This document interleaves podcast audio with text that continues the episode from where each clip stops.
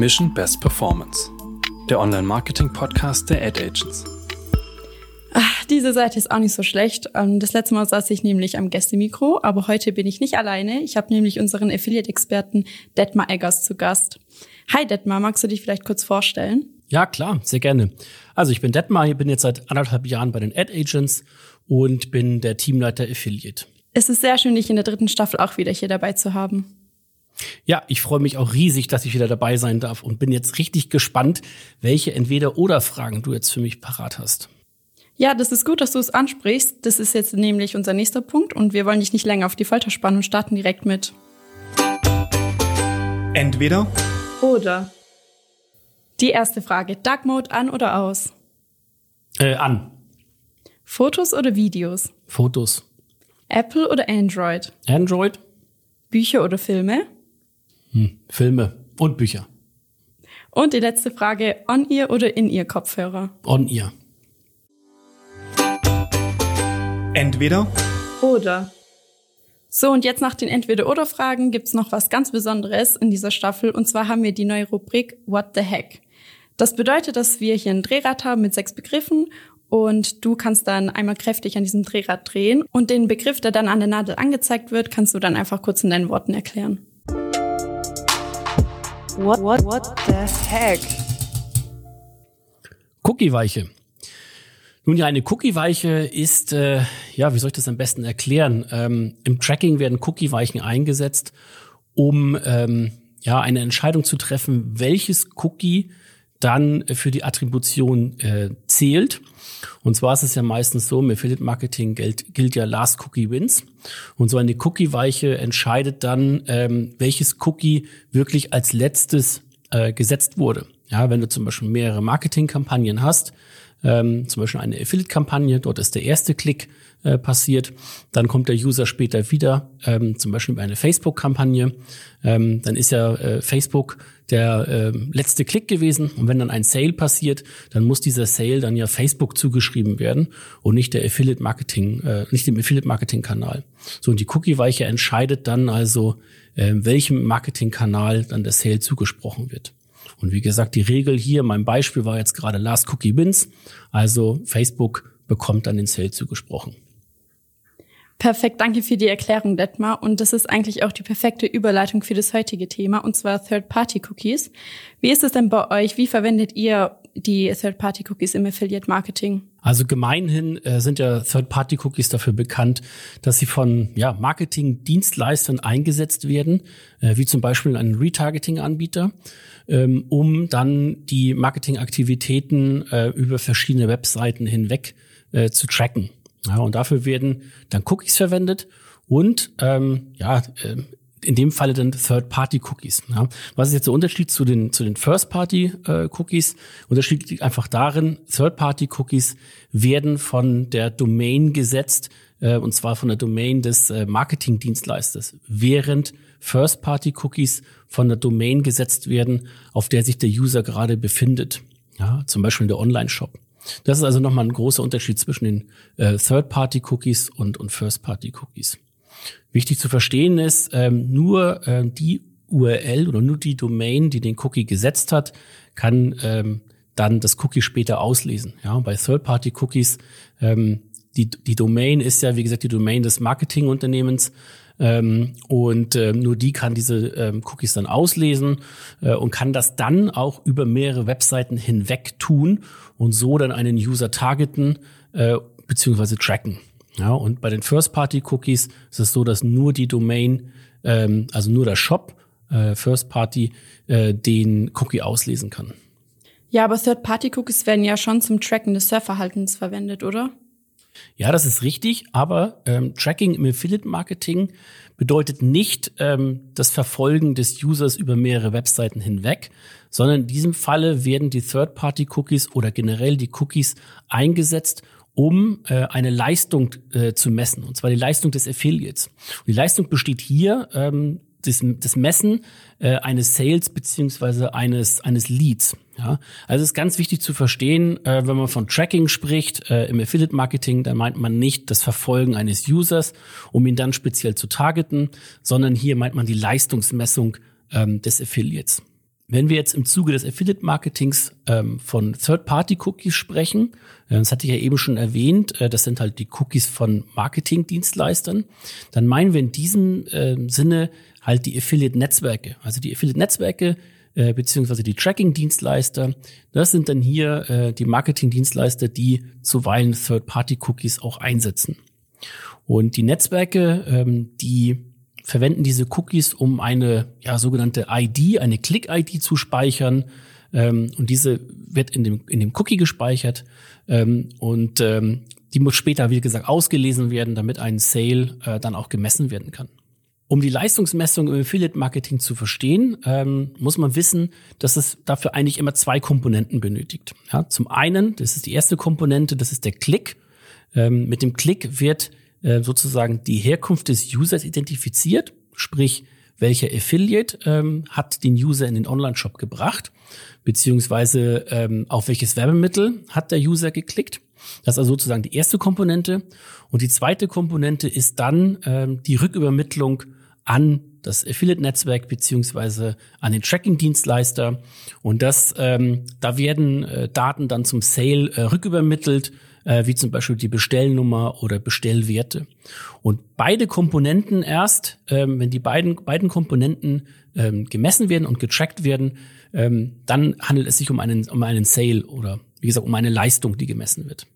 Okay, wenn der Fokus der Third-Party-Cookies nur die Messung der Werbeleistung ist, warum sollten diese dann jetzt abgeschafft werden? Dafür gibt es mehrere Gründe. Ähm, allen voran ist es die Problematik rund um E-Privacy. Denn äh, die Third-Party-Cookies werden ja genutzt, um User über mehrere Webseiten hinweg ja, zu verfolgen, ähm, damit man sie dann später äh, anhand äh, spezieller Kriterien targeten kann. Ähm, die Problematik ist aber auch, dass die ähm, Cookies gesetzt werden von, von Seiten beziehungsweise von Domains, äh, die der User gar nicht besucht hat. Diese Problematik haben sich insbesondere äh, die beiden Browserhersteller Apple und äh, Mozilla äh, angenommen. Ähm, also beim Safari-Browser und auch beim Firefox-Browser werden standardmäßig die Third-Party-Cookies bereits blockiert. Ähm, der Browser Chrome ähm, hat momentan noch einen oder hat einen Marktanteil von ca. 50 Prozent. Ähm, dort sind Third-Party-Cookies noch erlaubt, dort werden die auch noch gesetzt ähm, und können auch noch verwendet werden. Aber wie gesagt, bei Safari und bei äh, Firefox und auch bei Edge von Microsoft werden Third-Party-Cookies standardmäßig bereits blockiert. Hinzu kommt auch noch die zunehmende Beliebtheit von Adblockern. Ähm, und Adblocker dienen halt dazu, äh, Marketingmaßnahmen äh, der werbetreibenden Unternehmen zu blockieren.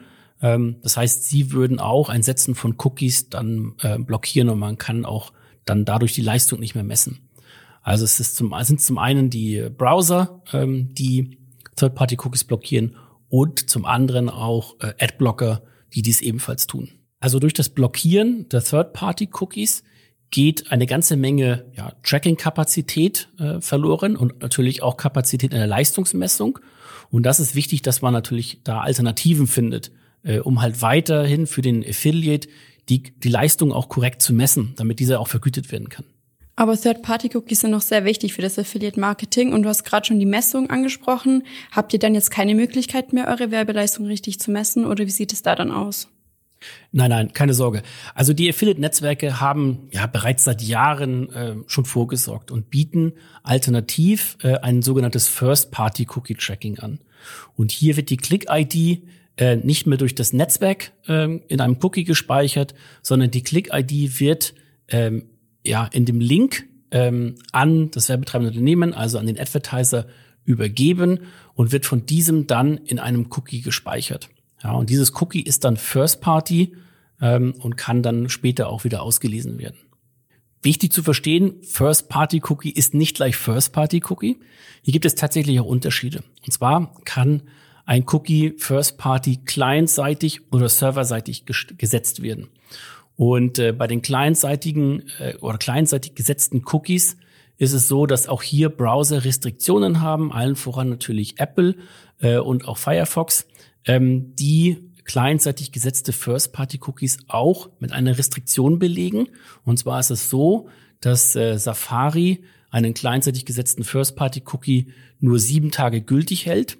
Ähm, außer ähm, er wird sogar als ein Cookie identifiziert, ähm, ja von einem Tracker. Äh, also wenn, wenn Safari diesen äh, Cookie als ein Tracker-Cookie identifiziert, dann verringert ähm, Safari die Cookie-Laufzeit sogar nur auf 24 Stunden.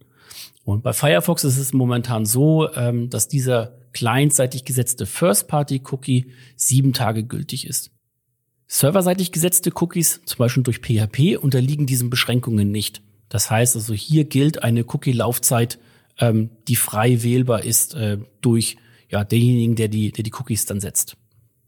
Alles klar, das heißt also, es gibt genügend Alternativen zur Verfügung und das Ende der Third-Party-Cookies ist dann überhaupt nicht so schlimm, oder wie siehst du das? Ja, in Bezug auf die Third-Party-Cookies ist es nicht so schlimm, aber wir müssen natürlich bedenken, ähm, dass das Setzen eines Cookies immer einen Consent voraussetzt. Ja, und da müssen wir natürlich beachten, ähm, dass dieser Consent auch nach allen gültigen Regeln eingeholt wird. Jetzt ist es so, 2018 äh, mit der Datenschutzgrundverordnung ähm, wurde da der erste Schritt gelegt. 2021 ähm, im Dezember kam das äh, TTDSG, die die E-Privacy-Richtlinie noch einmal ja für Deutschland näher spezifiziert hat und auch nochmal ein nationales Recht umgesetzt hat.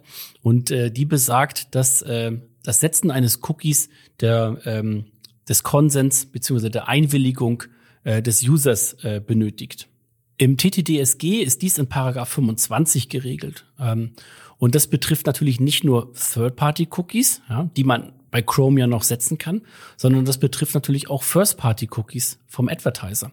Also der Advertiser muss in einem, in einem Consent-Management-System ähm, die Einwilligung des Users ja, vorher abrufen, ähm, bevor der, das Cookie dann auch äh, First Party gesetzt werden darf. Bei First Party Cookies ist das noch relativ einfach, weil der Consent dann ja äh, auf Seiten des Advertisers stattfinden kann. Ähm, bei Third Party Cookies ist es schon ein bisschen schwieriger, weil ähm, die Third Party Cookies ja von den Marketingdienstleistern, also von den Netzwerken gesetzt werden und die die Seiten der Netzwerke äh, besucht der User ja gar nicht. Denn nach einem Klick auf einen Tracker Link ähm, wird der User redirected über das Affiliate-Netzwerk und kommt direkt äh, zum Advertiser raus. Und ähm, bei diesem Redirect gibt es ja keine Möglichkeit, nach einem Consent zu fragen. Und deswegen ist es bei den Third-Party-Cookies ein bisschen problematisch in Bezug auf Chrome, weil dort die Third-Party-Cookies ja noch gesetzt werden können. Und in diesem Falle ist es wichtig, ähm, dass der Affiliate ähm, also den Consent erfragt und zwar im Namen des Netzwerks.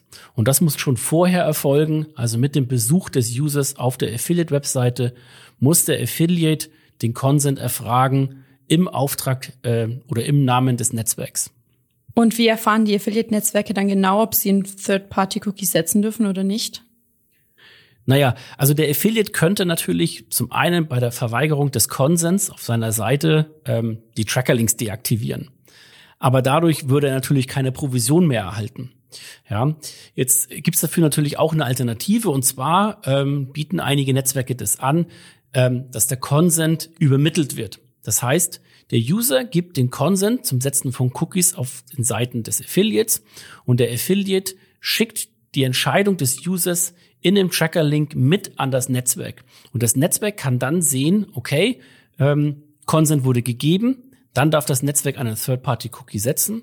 Oder Consent wurde vorher nicht gegeben, dann darf das Third-Party-Cookie vom Netzwerk nicht gesetzt werden. Und dann wird der User halt, wie gesagt, gleich weitergeleitet äh, auf den Advertiser. Es gibt auf der anderen Seite aber auch Affiliate-Netzwerke, die gar kein Third-Party äh, Tracking mehr haben, sondern die ein reines First-Party-Cookie-Tracking äh, einsetzen. Das heißt, ähm, der Consent muss auf Seiten des Affiliates gar nicht eingeholt werden, sondern ähm, der User kann ohne Einholung von Consent direkt über das Netzwerk gehen und ähm, die Click-ID wird dann ja an den Advertiser übergeben und dort First Party ähm, abgespeichert nach ähm, erfolgtem Consent. Ja, und diese Netzwerke, diese Affiliate-Netzwerke setzen also gar kein Third-Party-Cookie-Tracking mehr ein, sondern verlassen sich vollkommen auf das First-Party-Cookie-Tracking mit Consent, Abfrage auf Seiten ähm, des Advertisers. Und wenn man jetzt genauer auf das TTDSG schaut, gibt es dann noch Ausnahmen? Ja, das ist korrekt. Und das ist auch geregelt im Paragraph 25. Und zwar ähm, steht dort drin, äh, dass ein Cookie gesetzt werden darf, ähm, auch ohne Einverständnis. Und zwar dann, wenn der Dienst ähm, das Setzen eines Cookies unbedingt äh, erfordert. Genau, und im Affiliate-Marketing betrifft diese Ausnahme allen voran die Affiliate-Kategorie Cashback und Loyalty. Und hier wird davon ausgegangen, dass der Nutzer ja Cashback sammeln möchte, beziehungsweise Loyalty-Punkte oder Loy eine Loyalty-Währung sammeln möchte. Und die Gutschrift ähm, funktioniert eigentlich nur, ähm, wenn die Trans Transaktion auch getrackt wird. Und äh, dafür bedarf es dann also keine Zustimmung. Also man geht davon aus, der User möchte Cashback sammeln und das geht nur, wenn eine Transaktion getrackt wird und äh, dann braucht man auch keinen Consent dafür geben. Puh, dass das ganze Thema so kompliziert sein kann und dass es auch so viele ja, wichtige Komponenten hat, die man berücksichtigen muss, hätte ich gar nicht gedacht. Genau, aber eine wichtige Sache noch. Wir geben in diesem Beitrag natürlich keine Rechtsberatung. Gerade die rechtlichen Themen rund um Cookie Consent müssen die Unternehmen daher unbedingt mit dem jeweiligen Datenschutzbeauftragten beziehungsweise mit ihrem Rechtsbeistand abklären. Also wir haben jetzt geklärt, dass Third-Party-Cookies irgendwann endgültig verschwinden werden und es aktuell auch genug andere Möglichkeiten gibt. Lass uns mal weiter in die Zukunft blicken und da stellt sich für mich dann die Frage, wie wird sich das Tracking im Allgemeinen mittel- und langfristig entwickeln und gibt es auch schon alternative Methoden, die ohne Cookies klarkommen können? Also zunächst einmal wird Google die Third-Party-Cookies in Chrome blockieren. Man weiß noch nicht genau, wann das erfolgen wird. 2024 geht man mal davon aus ähm, dann müssen auf jeden Fall alle auf First-Party-Tracking äh, umgestellt äh, haben. Dann muss man natürlich noch genau beobachten, wie reagieren die Browser. Wird es dort noch weitere Beschränkungen geben? Ähm, also es ist ratsam äh, für alle Beteiligten, dass man ähm, immer ähm, ja einfach äh, die Informationen äh, einholt, was den Datenschutz angeht, auch was ähm, die Technik angeht. Ähm, und damit man auch in Zukunft zuverlässige Methoden findet, äh, um die Leistung korrekt zu messen. Ebenso muss natürlich auch die implementierte Methode, sprich das Tracking, wie es gerade in meinem Philipp-Programm äh, eingesetzt ist, muss regelmäßig auf den Prüfstand gestellt werden. Ähm, eventuell gibt es Entwicklungen äh, seitens der Netzwerke oder seitens der Tracking-Anbieter, ähm, die man implementieren kann und äh, um dann, wie gesagt, ein robusteres Tracking zu haben. Die Tracking-Dienstleister und die Affiliate-Netzwerke bieten darüber hinaus auch Technologien an, wie man cookie-los auch Transaktionen tracken kann. Hier empfiehlt es sich auch, auf die Netzwerke zuzugehen, auf die Dienstleister zuzugehen und äh, sich da mehr Informationen einzuholen.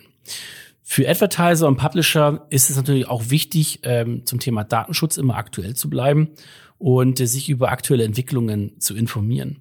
Wenn wir jetzt ein bisschen auf die, auf die Zukunft gucken, ähm, ja, ähm, Google ähm, wird äh, oder wird sicherlich auch eine Technologie implementieren, um äh, Transaktionen cookielos äh, zu messen.